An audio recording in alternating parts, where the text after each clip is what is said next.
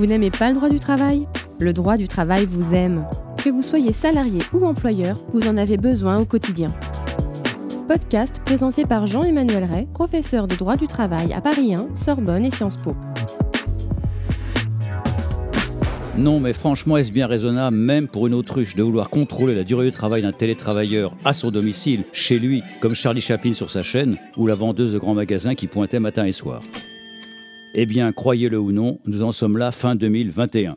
Eh oui, la loi de mars 2012 et même l'accord interprofessionnel du 26 novembre 2020 ne font aucune différence. Vous travaillez au bureau, vous travaillez chez vous, contrôle le temps de travail, tout pareil. Problème, il n'y a rien de pareil.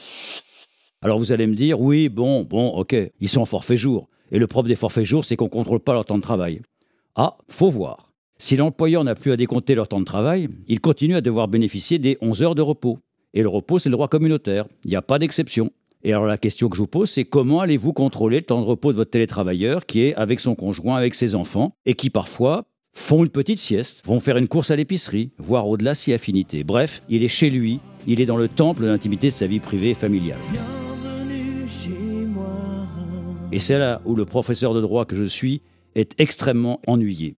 Parce que le droit tel qu'il est aujourd'hui, il encourage l'hypocrisie, il encourage les attitudes infantilisantes. Bref, il mélange l'inutile au désagréable en privant le salarié chez lui des marges de manœuvre. Quatre exemples.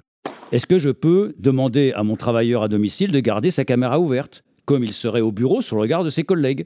Eh bien, évidemment, pas du tout, parce que c'est le temple de sa vie à lui, mais aussi de sa famille. Hors de question de le filmer.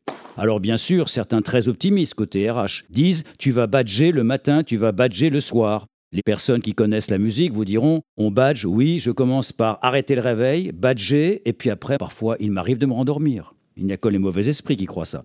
Alors les RH, pour se couvrir, que font-ils? Eh bien, ils coupent automatiquement l'accès au serveur au-delà des 13 heures d'amplitude maximum. 24 heures par jour moins 11 heures de repos égale 13 heures.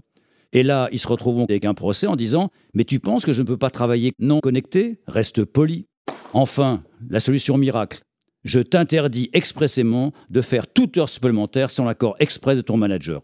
Évidemment, aucun effet si le salarié démontre que la charge de travail était telle qu'il a dû dépasser ses heures. Alors finalement, quand on lit le Code du travail, pour s'endormir, c'est parfois bien. L31 71 4. En cas de litige relatif au nombre d'heures de travail, l'employeur fournit au juge les éléments de nature à justifier les horaires effectivement réalisés. Alors voilà comment ça se passe, et au bout, l'employeur perd à tous les coups. Pourquoi?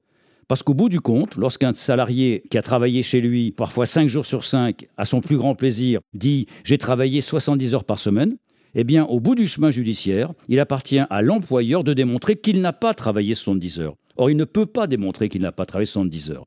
Alors, ça sera le refrain, n'entrons pas, s'il vous plaît, dans l'avenir à reculons. Comment faire?